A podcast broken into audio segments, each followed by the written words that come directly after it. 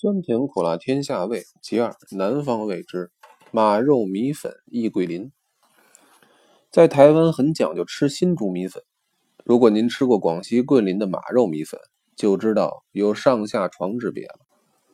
桂林山水甲天下是人人皆知的，可是桂林的三宝米粉、马蹄、豆腐乳，知道的人就不多了。桂林米粉就形态来说，有宽窄、圆扁之分。从质料来论，又有糊、爽、韧、糯之别。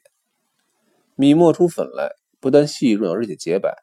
据磨粉师傅说，桂林的米粉好吃，全得力于当地的水质好。离开桂林百八十里，就是请桂林师傅，也做不出像桂林的米粉。凡是初次到桂林的人，当地亲友必请吃马肉米粉接风。到馆子里一坐定。主人一叫就是三十碗或者五十碗的马肉米粉，客人一定大吃一惊。三五十碗米粉怎叫人吃得下？等妖师把米粉端来，碗只有三寸大小，足高底浅，比台南杜小月担仔面的面碗还要来得巧秀。碰上北方的壮汉，一口一碗，吃个五六十碗还不一定能填饱肚子。马肉米粉既然是桂林的招牌小吃。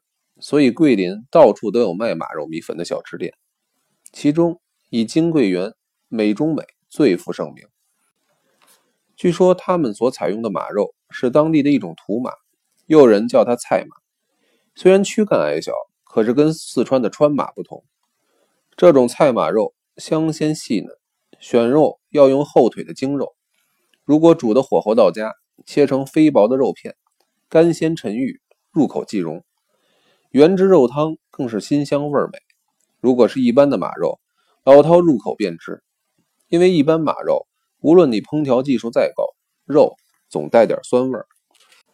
而土马汤肉均美，绝不带酸。